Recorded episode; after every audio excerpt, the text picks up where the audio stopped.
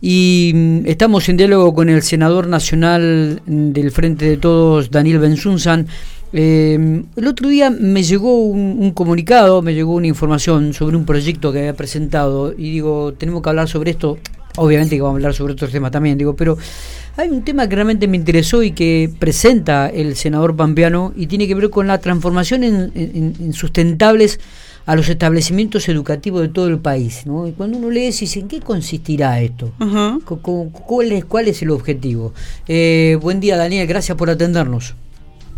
Hola Miguel, buenos días. ¿Cómo andás? Saludos a toda la audiencia. Muy bien, tanto tiempo. Hace rato que no charlábamos, ¿eh? Sí, sí, sí, sí, sí, la verdad es un gusto charlar siempre con ustedes. Bueno, eh, Daniel, ¿en qué se refiere este proyecto que has presentado y que tiene que ver con la transformación en sustentables a los establecimientos educativos de todo el país.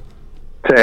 Mira, esto, bueno, obviamente eh, uno de los temas importantes de Argentina y, del mundo es, la preservación del medio, del medio ambiente, ¿no? Y, de los impactos negativos que estamos teniendo y, las consecuencias que se están teniendo.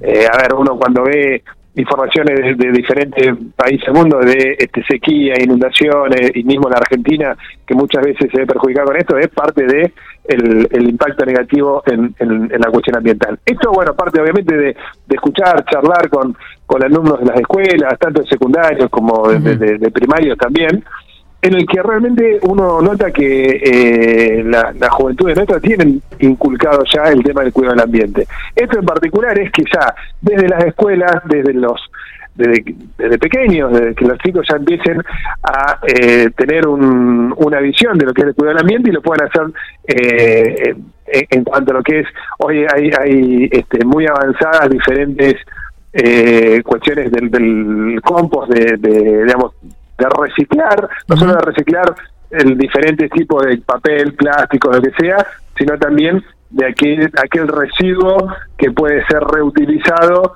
eh, en, para diferentes digamos, cuestiones del ambiente. Entonces, es, impulsar eh, que son las huertas ecológicas, agroecológicas, como decía el, el, compostaje, eh, eh, acciones que eh, sean de, reducción de lo que es, obviamente, de reutilización y separación de residuos en origen.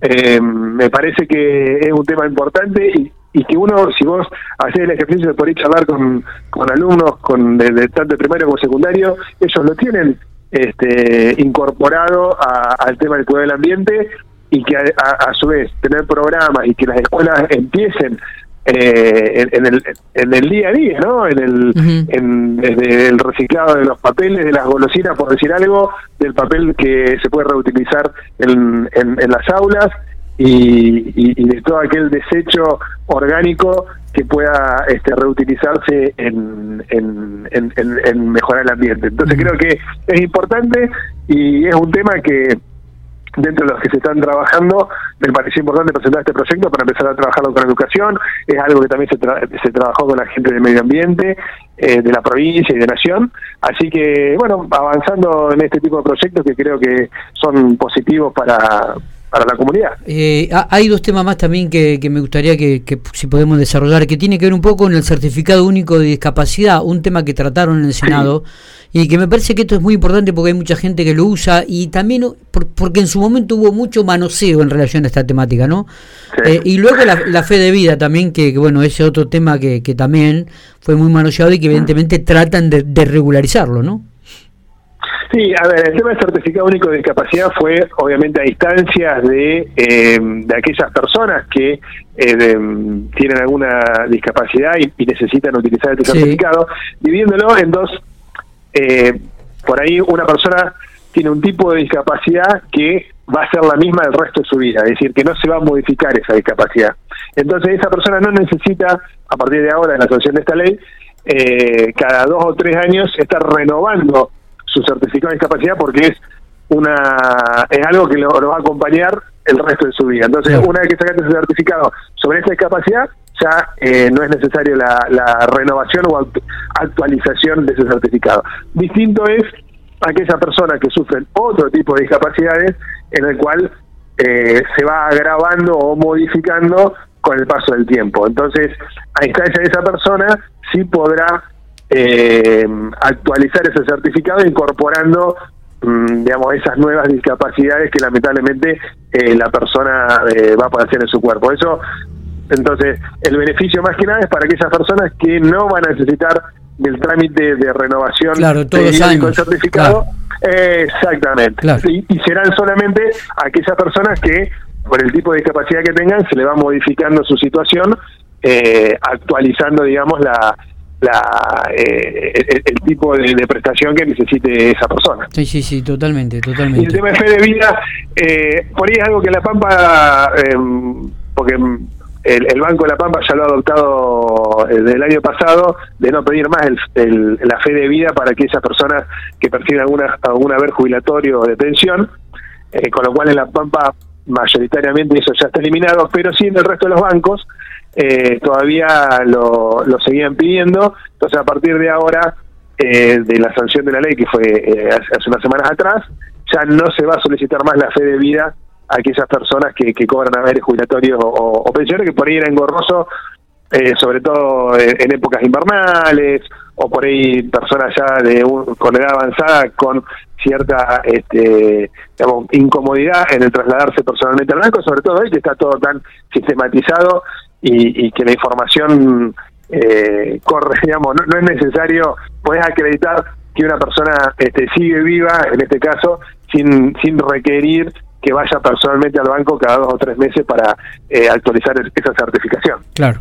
Eh, proyectos que interesen al pampeano, que tengan relación con la provincia de La Pampa y que están trabajando, Daniel?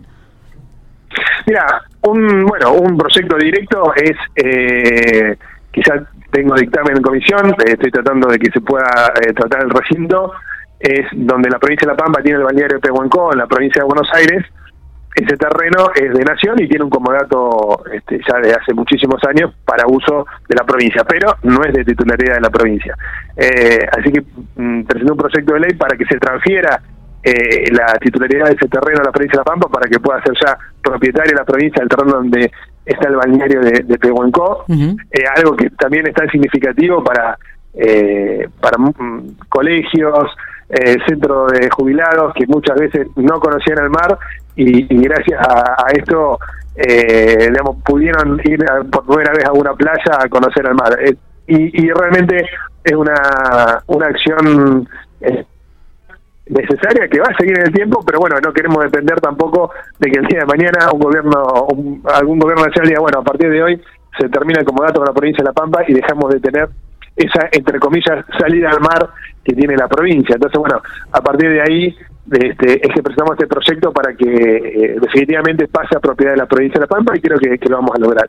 Y otro proyecto que también de la recorrida que siempre hacemos por cada una de las localidades de la provincia, eh, que también tiene dictamen de comisión y, y, que estamos trabajando para lograr los consensos para que se pueda tratar el recinto, es lograr una cuenta corriente gratuita para las asociaciones civiles y fines de lucro.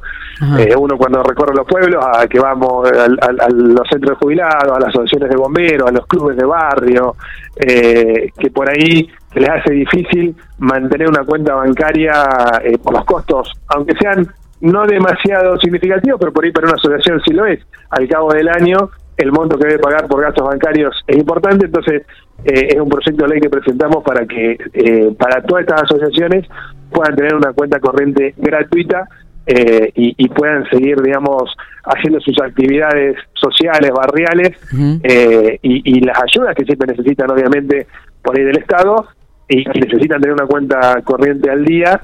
Sí, y, que esta corriente, esta cuenta eh, sea con de cero gasto. Claro, claro. ¿Cómo estás viviendo y, qué sensaciones tenés de la campaña electoral? Ya las elecciones están a prácticamente en menos de 20 días en la provincia de La Pampa. Sí. Mira, la verdad que bien, acompañando obviamente a todos los candidatos de, del Frente Justicialista Pampeano. Creo que la sociedad pampeana eh, reconoce en el día a día el esfuerzo que, ha hecho el gobernador en, todo este tiempo, toda esta gestión, y uno ve ¿no? las, inversiones que hay. Eh, bueno, General Pico es, eh, es testigo de eso, de, de, todas las obras de infraestructura eh, que se están haciendo en General Pico y, en las 80 localidades de la provincia. Hoy vos cualquier localidad que recorras, eh, hay se está haciendo esa obra que necesita el pueblo, que necesita la localidad. Eh, se ha, se ha trabajado en generar fuentes de trabajo. Eh, hoy, lamentablemente, la realidad que nos toca vivir es esta situación inflacionaria y de corridas bancarias que tenemos, que uno eh, le da bronca, ¿no? Porque eh, terminan siendo esas 10, 15 personas, 10, 15 multinacionales que manejan el mercado y que lamentablemente perjudican al, digamos, son muy pocos los que terminan con ganancias y perjudican al resto de, los ciudadanos. Pero bueno, eh, ojalá que el gobierno nacional encuentre una vez por todas la, vuelta a esto y, pueda frenar esta esta corrida inflacionaria que tenemos, que, que nos afecta a todos en el consumo diario eh, eh, que uno ve. Pero mm. bueno, más allá de eso se han generado, eh, como te decía recién, fuentes de trabajo. Hoy vos recorres la provincia y también hablas con los comerciantes, con, con los industriales, les es difícil conseguir mano de obra porque mm, gracias a ese trabajo en conjunto entre el sector público y el sector privado, hoy La Pampa eh, es una de las provincias con, con menos eh, mano de obra desocupada.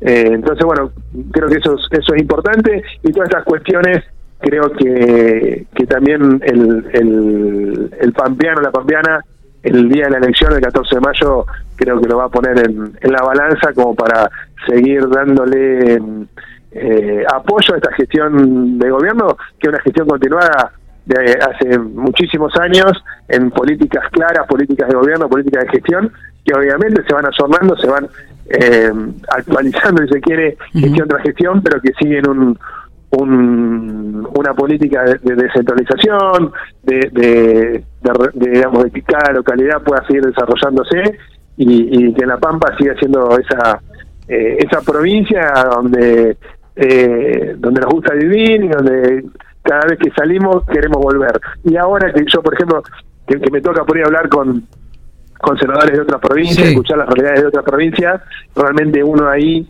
eh, nota la diferencia que tenemos con el resto, ¿no? En, cuanto a prestación de servicios, en cuanto a calidad de vida, eh, y creo que eso eso es importante que mantenerlo y, y seguir profundizándolo. Daniel, te agradezco mucho estos minutos. Siempre ha sido un gusto poder charlar con vos sobre la actividad en el Senado de la Nación, los proyectos que vienen, los que le interesa a la provincia de La Pampa y obviamente sobre la actualidad política eh, a día ya de las elecciones generales aquí en la provincia. ¿eh? Bueno, Miguel, muchísimas gracias. Un placer, como siempre, charlar con ustedes.